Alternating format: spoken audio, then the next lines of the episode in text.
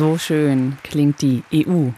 Jedenfalls eine ihrer Institutionen. Das war das Jugendorchester der Europäischen Union hier in einem Live-Mitschnitt von 2019 mit dem Finale aus der Prager Sinfonie von Wolfgang Amadeus Mozart. Die Orchestermitglieder sind hochtalentierte junge Musiker und Musikerinnen aus EU-Staaten. Gemeinsam geben sie Konzerte in der ganzen Welt.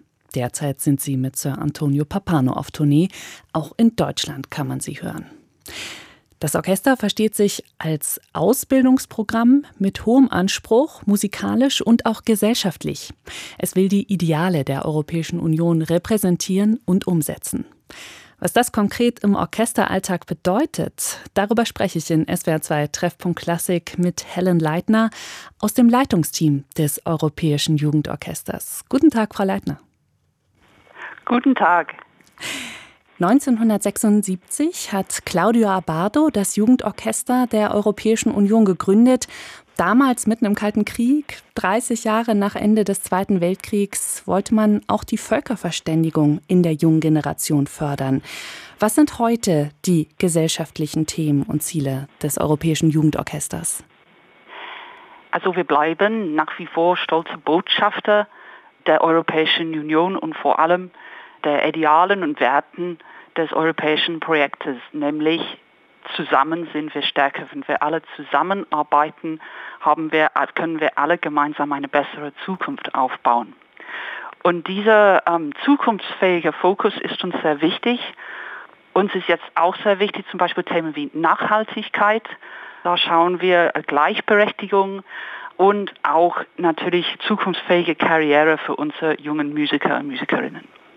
Was bedeutet das denn dann ganz konkret in der Arbeit Ihres Orchesters zum Beispiel Nachhaltigkeit? Beeinflusst das zum Beispiel die Art, wie Sie reisen? Absolut. Also wir nehmen so wenig Flüge wie möglich. Unsere Frühlingstournee 2023, da haben wir geschafft, keine Flüge zu nehmen. Diesmal haben wir einen Flug genommen in sechs Wochen. Der Rest der Zeit reisen wir mit dem Bus. Wir haben auch unsere Sommerresidenz, unsere Probephase in Grafenig äh, gerade vervollständigt. Dort haben wir Mittagessen stets vegan gegessen. Das ist auch ein Beitrag der Nachhaltigkeit.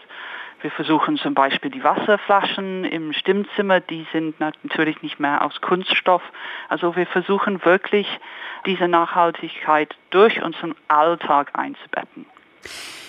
Die Musiker und Musikerinnen, die heute im Jugendorchester der Europäischen Union spielen, gehören ja zu einer Generation, die nach der Wende geboren und aufgewachsen ist und die wahrscheinlich auch erst nach der, nach der Osterweiterung der EU politisch erwachsen geworden ist.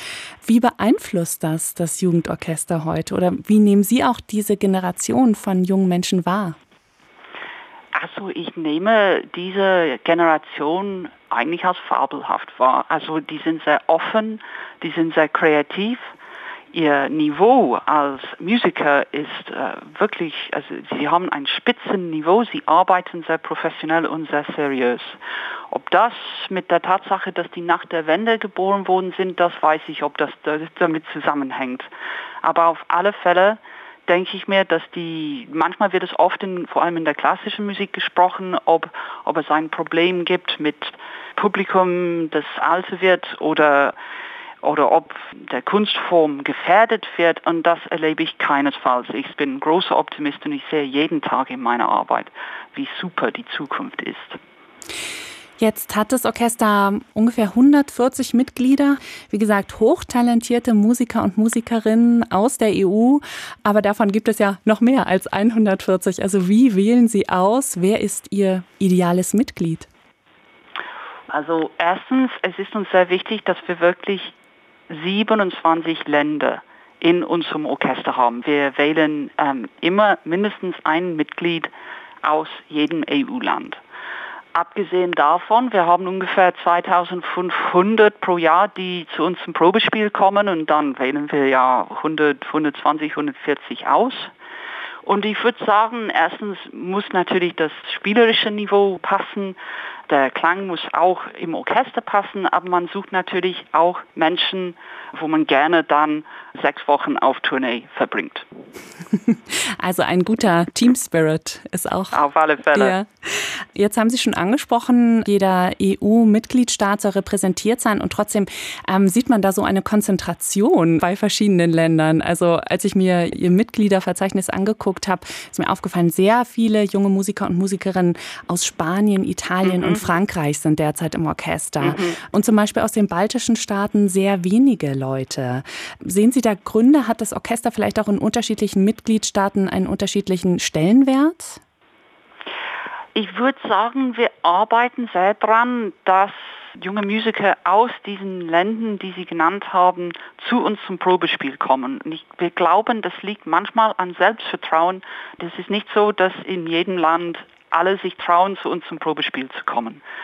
Und das ist auch eine Kommunikationsaufgabe, die wir haben zum Beispiel Länder wie Rumänien oder so zu sagen, bitte komm und mach das Probespiel bei uns. Wenn es nicht klappt, das erste Mal, das liegt nicht an die Tatsache, dass sie aus Rumänien kommen, das ist bei jedem so. Wir haben auch viele Spanier oder Italiener im Orchester, die mehrmals das Probespiel gemacht haben. Das gehört zu der Realität von Orchesterprobespielen überall. Und das ist etwas, das wir versuchen wirklich sehr deutlich kommunizieren, damit wir auch mehr Leute aus diesen Ländern dann haben. Und jetzt ganz ketzerisch einmal gefragt, der Musikmarkt, die Musikwelt ist ja sowieso international. Wenn man heutzutage in die Profiorchester guckt oder auch in die Musikhochschulen, braucht man da eigentlich überhaupt noch ein Jugendorchester, was so dezidiert international ist? Also wir sind dezidiert international, aber wir sind auch europäisch und wir stehen für die Werte des europäischen Projektes. Und das ist ein bisschen anders als international grob, weil man kann ja sich entscheiden, man möchte in London studieren oder in New York, weil man zum Beispiel mit einem bestimmten Professor studieren möchte. Aber dass man zusammenkommt und sagt, zusammen können wir ein fantastisches Ergebnis erzielen. Das ist eigentlich unsere Aufgabe. Und ein Orchester ist ein Symbol davon. Und es gibt auch diese Vielfalt die aus den unterschiedlichen Ländern dann zusammenkommt und arbeitet eng zusammen. Und das ist was Besonderes. Und das wird auch, denke ich mir, in der, in der Politik nicht immer verstanden. Also in der Immigrationspolitik, das wird nicht immer verstanden. Und ein Orchester ist ein Symbol davon, wenn Sie sich vorstellen, man hätte ein Orchester, das nur aus Geigen bestehen würde. Es würde nicht, es würde nicht interessant klingen. Der Erfolg eines Orchesters kommt einerseits von der Vielfalt und andererseits von der vom Zusammenspielen. Und das ist auch im tiefsten Sinne, warum die Europäische Union begründet worden ist. Und dafür stehen wir. Und das ist ein bisschen anders als eine internationale Abteilung in einer Klasse an einer Musikhochschule, würde ich sagen. Das Jugendorchester der Europäischen Union. Ich sprach mit Helen Leitner aus dem Leitungsteam. Vielen Dank, Frau Leitner. Ich wünsche Ihnen noch eine sehr schöne Tournee. Danke. Und heute Abend spielt das Jugendorchester der Europäischen Union in Wiesbaden im Kurhaus. Um 20 Uhr geht es los. Solistin ist die Geigerin Julia Fischer.